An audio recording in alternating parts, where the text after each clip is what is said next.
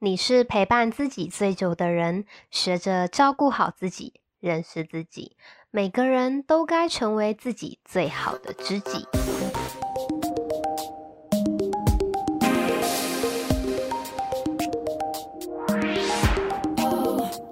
Hello，欢迎收听《最好的知己》，我是新人。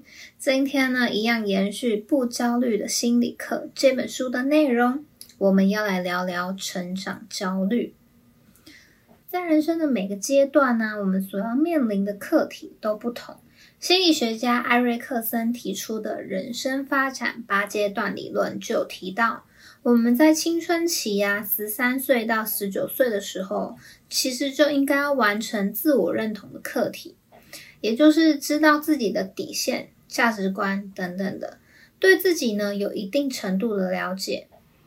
但是现在社会上大多数的人都面临了青春期阶段发展任务延后的问题，也就是说，在成年之后啊，其实还不太清楚自己是谁，喜欢什么，想过怎样的生活，所以呢，对于未来会感到迷茫，是因为对自己的认知还不稳定。那有两个方法呢，是可以加深对自己的认识。第一个呢，是尝试新事物。我们可以在跟世界互动的过程中啊，更认识自己。不论是透过工作、人际关系，还是生活体验，在这个过程中呢，都可以看见自己不同的面相。但是呢，前提是要放下自己心中的执念，不要一直觉得自己一定就是怎样怎样的人，而是以开放的心态去面对，或许呢，会有意想不到的收获哦。第二个呢，则是接纳现在的自己。成长呢，是一个连续性的过程，即便呢你现在对自己的感觉很熟悉、很清晰，但也有可能在人生的下一个阶段，因为发生了新的角色变化，而产生了茫然或是挫折。所以呢，接受每个当下的自己，了解这些感受都是正常的，每个人都会有，然后继续向前，学会对自己负责，不断的在选择中活出自己就好了。那当我们决定要成为真正的自己时，不免要面对到他人的眼光。这个时候啊，个体分离也是很重要的课题。面对来自其他人的眼光啊，我们要以怎样的心态去面对啊，会影响我们成为怎样的人。在与人交往的过程中啊，彼此不熟悉的情况下，不免会为了彼此贴上标签。这是源自于大脑的经济法则。因为大脑每天都要处理许多复杂的讯息，因此为了节省资源啊，大脑就会用最快速的方法来判断事情。那帮人家贴标签呢，其实就是一个能够快速判别一个人状态的模式。所以，当贴标签成为了一种日常啊，标签对我们的影响其实就有一种潜移默化的作用哦。这在心理学上又称为标签效应。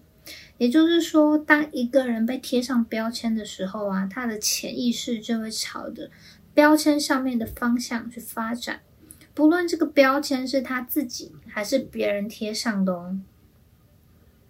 那既然标签可以默默的改变我们的行为，那如果我们可以积极的运用，或许就能够无痛的自我提升。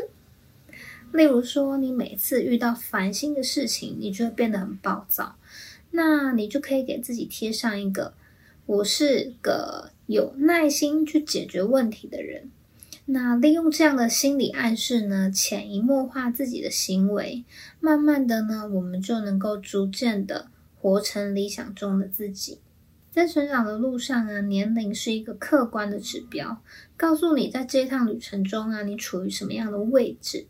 但是这样的标记呢，却意外成了一种社会的压力。譬如说，女生应该要在二十八岁前结婚，三十岁之前生小孩，等等，这些社会上表定几岁应该要做什么样的事情呢？在心理学上啊，被称为社会时钟。它是由三位心理学家班尼斯、纽加顿教授，还有乔安·摩尔、约翰·罗文所提出的。在社会时钟的节奏下，我们的人生被划分了许多的阶段。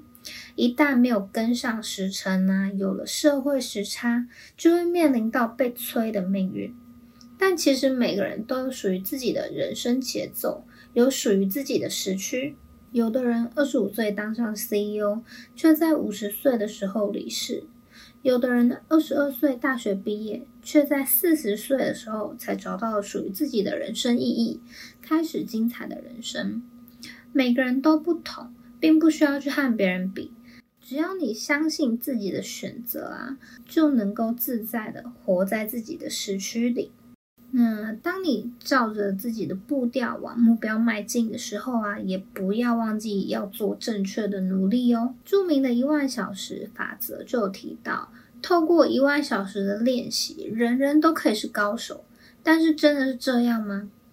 如果你的练习只是一直在做重复的事情，而没有去思考在这当中如何更进步啊，那就会被困在舒适圈里面，没有进步哦。那要怎么样才能够让努力更有成效呢？那你可以透过目标来检视努力，带着目标和反思去努力啊，能够让你走向正确的方向。反思指的是呢，有复盘的习惯。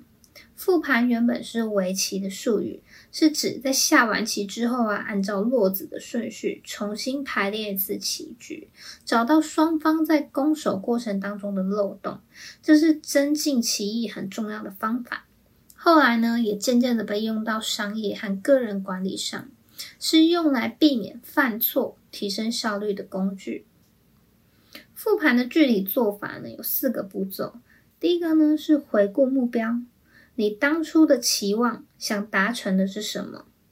第二个呢，是评估结果，也就是经过这一段时间的努力啊，你是否有达到预期的效果呢？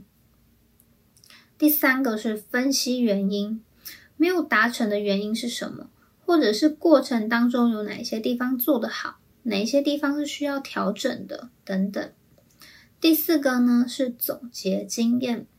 透过以上的分析和总结啊，规划下一步的具体行动，优化整体的行动方案，逐步让自己的能力呢能够得到提升。最后啊，在这场人生旅程中啊，你需要拥有强大的耐挫力，帮助你克服重重的难关。耐挫力呢，又可以称为心理韧性，指的是一个人从创伤或是痛苦事件中复原，并且获得良好的适应力。耐挫力是可以靠后天培养的，我们可以从内部还有外部两方面来讨论。内部指的是你的内心有多强大，想要训练自己的内心肌肉啊，很重要的关键是你是怎么看待挫折的。当你觉得磨难呢是成长的助力，你就会去面对它，解决它。但反过来说，当你觉得挫折很可怕，自己没有办法改变的时候啊，就会一直被困在原地，动弹不得。所以呢，以正向的心态去看待挫折，并且把挫折视为常态啊，我们就能以更积极的态度去面对它。再来，外部力量啊，主要的来源是和睦的人际关系。除了家人朋友会给你无条件的支持，你也可以找到你的 role model，读读他们的人生故事，一定都可以给到你力量。这一章的总结有一句话我很喜欢，跟你分享。他说：“衡量成功的标准不在站在顶峰的高度，而在跌入谷底的反弹力。人生是一场无限游戏，有高峰就会有低谷。如何从低谷爬起呢？考验的是我们的心理韧性还有智慧。每挑战过一个关卡，我们就会得到一个小小的提升。”有一天回头看，才会发现原来自己成长了这么多。好啦，今天的分享就到这里。最好的知己每周四晚上十点更新。喜欢这期节目，别忘了分享给你的朋友，订阅节目，或是利用资讯栏里的链接赞助我的内容。想看文稿的话呢，可以到方格子上面搜寻“最好的知己”，或是到 IG 和我最及时的互动。那我们就下周见喽，拜拜。